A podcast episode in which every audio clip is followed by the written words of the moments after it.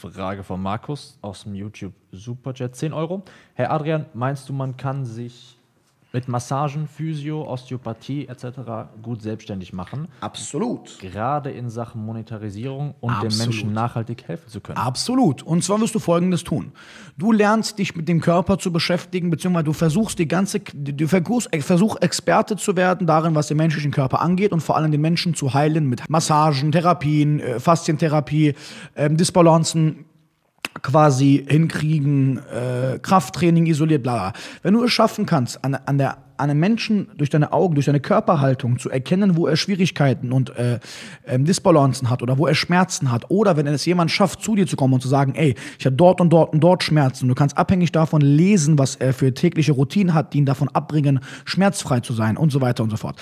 Wenn du das geschafft hast, auf einen Zustand zu kommen, dass du den menschlichen Körper lesen und vorhersagen kannst, warum er Schmerzen hat, was ungefähr nach ein bis drei Jahren intensiver Körperkunde möglich ist, ähm, ganz kurz, wie das, wie das möglich ist, ist folgendes. Es gibt verschiedene Möglichkeiten. Du kannst Fitnesstrainerlizenzen machen, du kannst dich auf YouTube weiterbilden, du kannst Osteopathie machen, Heilpraktiker, bla bla bla.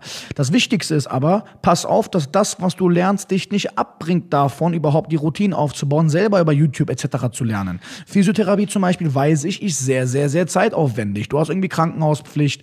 Weißt du noch, was Pat noch hat, Vincent? Physiotherapie ist schon richtig nervig, ne? Zeitlich. Absolut. Ist nicht jetzt so easy wie jetzt ein Fitnesstrainerlizenz oder äh, ein Heilpraktiker. Dauert auch meistens, ich, wenn ich mich gerade nicht irre, mindestens drei Jahre. Okay, Und das ist auch noch dazu. So. Dauert. Heilpraktiker dauert auch ein bisschen, aber der Punkt, auf den ich hinaus will, ist folgender. Wenn ihr es gelernt habt, Meister des menschlichen Körpers zu werden, nicht nur im Trainieren, sondern auch im Genesen, beschäftigst du dich als zweites damit, bitte auch aufschreiben, wie du perfekt selber Homepages aufbauen kannst. Es wird von Zeit zu Zeit immer leichter und das Niveau äh, bzw. die Anforderungen an eine geile Homepage sind auch nicht mehr bald irgendwann inflationärer geworden. Das heißt, du brauchst keine Agentur mehr, du kannst es selbst. Lernen, wie man eine geile Homepage macht und dann kannst du Content kreieren. Content, den du kreierst, wo du auf YouTube etc. gekoppelt an deine Homepage Leuten mit kleinen Tipps Hinweise dazu gibst, wie die sich besser ernähren, bewegen, verhalten und so weiter können oder sich selbst massieren können, Faszientherapie, ich weiß es nicht. Wenn du Content anbietest darüber, wie man sich um seinen Körper kümmern kann, ähm, oder Menschen schon mal anfängst, Tipps zu geben, wie es denen besser geht, wie sie gesunder sind und so weiter und so fort, wird Folgendes passieren. Du wirst durch deine YouTube-Videos eine Art Visitenkarte haben davon, dass Menschen persönlich schon mal wissen, was für ein guter Trainer du bist. Deswegen Punkt Nummer drei, lerne gut zu kommunizieren und vor Kamera aufzutreten, um mit Menschen dich zu beschäftigen. Und wie du das lernst, ist, indem du Netzwerken lernst. Es gibt viele Videos zum guten Netzwerken, Kommunikation und Netzwerken, gibt es auch Bücher zu. Wenn du das nämlich gelernt hast und bei Videos gut auftrittst, kannst du nach den Videos oder in der Beschreibung sagen, hey, wer ein kostenloses Beratungsgespräch oder eine Behandlung möchte, kann mich hier kontaktieren. Wenn er hier draufklickt, kommt er natürlich auf deine Homepage und über deine Homepage wickelst du das Ganze ab und kannst so ein selbstständiger Mensch werden, der sehr viel gutes Geld verdient. Achte nur darauf, dich ein bisschen mit Steuern zu beschäftigen, dass du weißt, ab wann du eine GmbH gründest und ab wann du dich quasi, ob du jetzt Freiberufler, ich glaube, du bist Gewerbe als Trainer. Mach ein kleines Gewerbe, achte auf die Umsatzsteuerregelung, die du ab einem gewissen Punkt, ich glaube 17.500 im Vorjahr und 45.000 im Folgejahr, irgendwie sowas. Achte auf diese Kleinigkeiten, gibt's auch YouTube-Videos zu. Bau dich selber businesstechnisch mit diesen Einzelheiten auf und du kannst in drei bis fünf Jahren sogar mehr verdienen als ein Arzt. Kölns bester Köftespieß, äh, die kennt man natürlich. äh, fragt, kannst du ein bisschen darüber reden, in welchen Fällen es besser ist, sich selbstständig zu machen und in welchen nicht, speziell vielleicht im äh, Bereich Physiotherapie, Schrägstrich Körperkunde? Wenn du angestellt bist als Trainer, Physiotherapeut, Osteopath, Heilpraktiker, ich weiß es nicht, Fitnesstrainer, bist du immer ein Teil, bist du ein, eine kleine Maschinerie als Teil einer großen Maschinerie. Das bedeutet, man, man arbeitet mit dir. Ähm, wenn du aber selbst skalieren möchtest oder andere Maschinerien einbauen möchtest, an denen du skalierst oder deinen Umsatz anpassen kannst, oder wenn du eine große Maschinerie leiten möchtest oder mehr Freiheiten haben willst, was Geldverdienen angeht, rate ich dir zur Selbstständigkeit.